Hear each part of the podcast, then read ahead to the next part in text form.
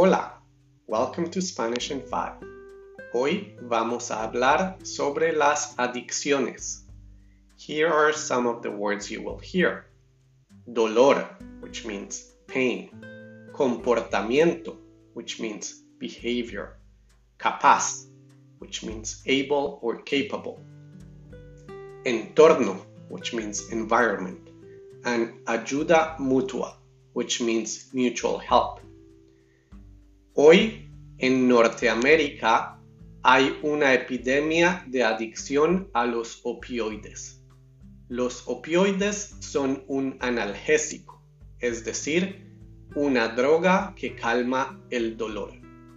Sin embargo, los opioides pueden generar dependencia. ¿Cómo definir a una persona que sufre de adicción? Hay varias definiciones.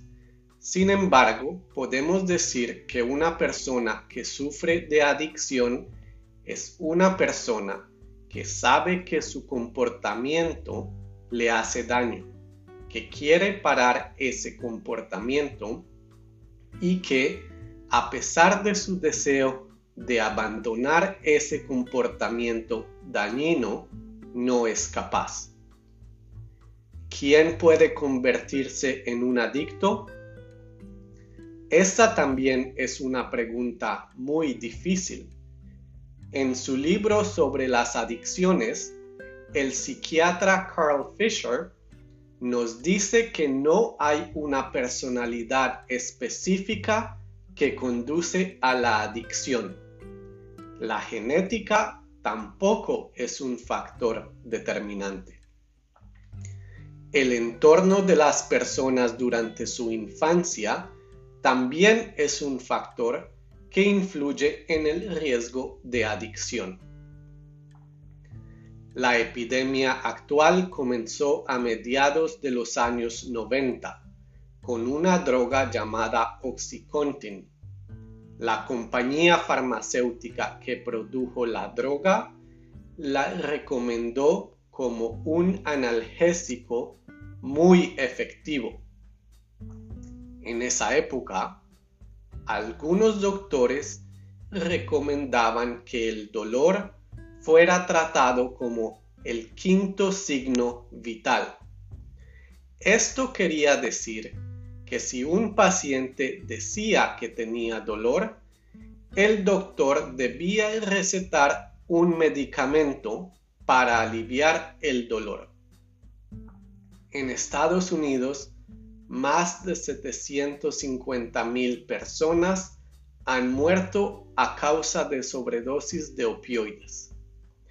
En el año que terminó en abril del 2021, más de 100 mil personas murieron de una sobredosis.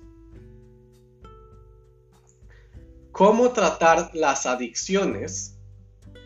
Puesto que la adicción es un problema muy complejo, no hay un tratamiento sencillo y efectivo. Muchas personas con adicciones recaen varias veces antes de recuperarse completamente. Algunos tratamientos exigen la abstinencia completa. Sin embargo, estudios médicos han demostrado que el uso de medicamentos como la metadona para controlar el deseo de utilizar drogas es efectivo en muchos casos. Grupos de ayuda mutua, como Alcohólicos Anónimos, también ayudan a las personas que sufren de adicción a sentirse apoyadas, comprendidas y acompañadas. Aunque la epidemia continúa, hoy los doctores recetan muchos menos opioides que en las últimas dos décadas. El consumo de opioides en los jóvenes ha disminuido considerablemente comparado con el inicio de la década del 2000. Esto indica, afortunadamente, que la epidemia va a disminuir en el futuro, pues el consumo entre los jóvenes nos ayuda a predecir el consumo de los adultos en el futuro.